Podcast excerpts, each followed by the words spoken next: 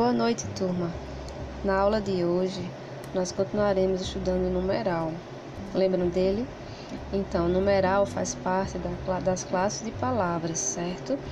A gente viu o numeral que indica quantidade e o numeral que indica ordem, ou seja, a gente viu os cardinais e os ordinais.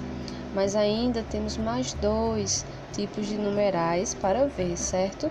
Que é o numeral que indica multiplicação, que é o multiplicativo, e o que indica fração, que é o fracionário. E como é que a gente consegue perceber todos esses detalhes né, na frase, no texto?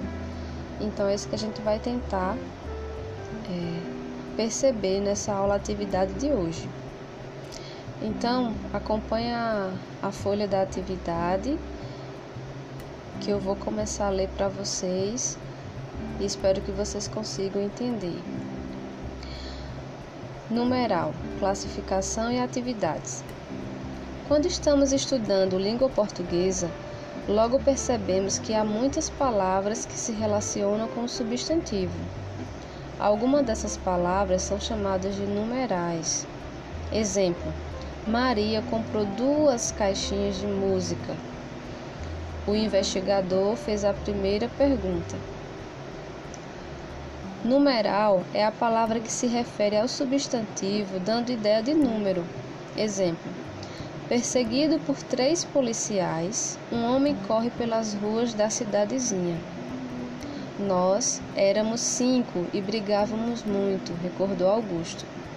Então, nós já podemos perceber que o numeral indica algumas características né, que estão marcadas, estão em negrito, estão de, com um preto mais escuro, mais intenso nessas frases, né? Quantidade. Vamos ver como é que indica quantidade. Choveu durante quatro semanas. Ordem. O terceiro aluno da fila era o mais alto. Multiplicação. O operário pediu o dobro do salário.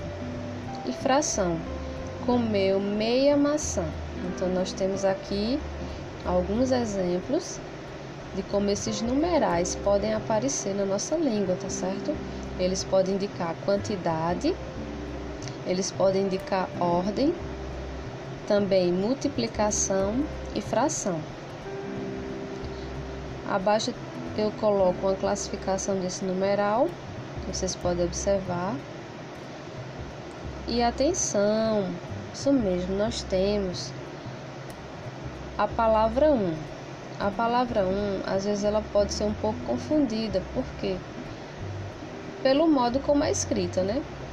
Ela é escrita da mesma forma, com as mesmas letras o mesmo fonema mas elas indicam, elas representam coisas diferentes. Por exemplo, um pode ser artigo com sentido de qualquer, e um pode ser um numeral no sentido de somente, de apenas.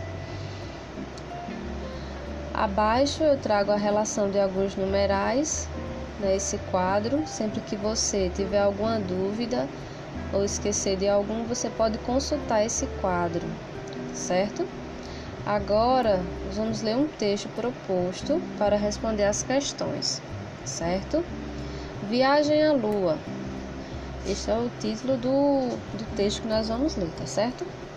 No mundo da Lua. O século XX entrou para a história como o século em que o homem saiu da Terra e alcançou o espaço. Antes disso, o homem nunca tinha pensado em ir tão longe. No dia 16 de julho de 1969, a primeira espaçonave tripulada saiu da Terra a caminho da Lua. Depois desse evento, a forma de o homem entender o mundo e tudo que o cerca nunca mais foi a mesma. O nome da espaçonave era Apollo 11 e alcançou a órbita terrestre após 11 minutos de seu lançamento. A chegada ao destino aconteceu quatro dias depois e Neil Armstrong foi o primeiro ser humano a ter essa experiência. Deve ter sido incrível. Então, esse é o texto, e a partir desse texto vocês vão responder as questões que eu coloquei abaixo, certo?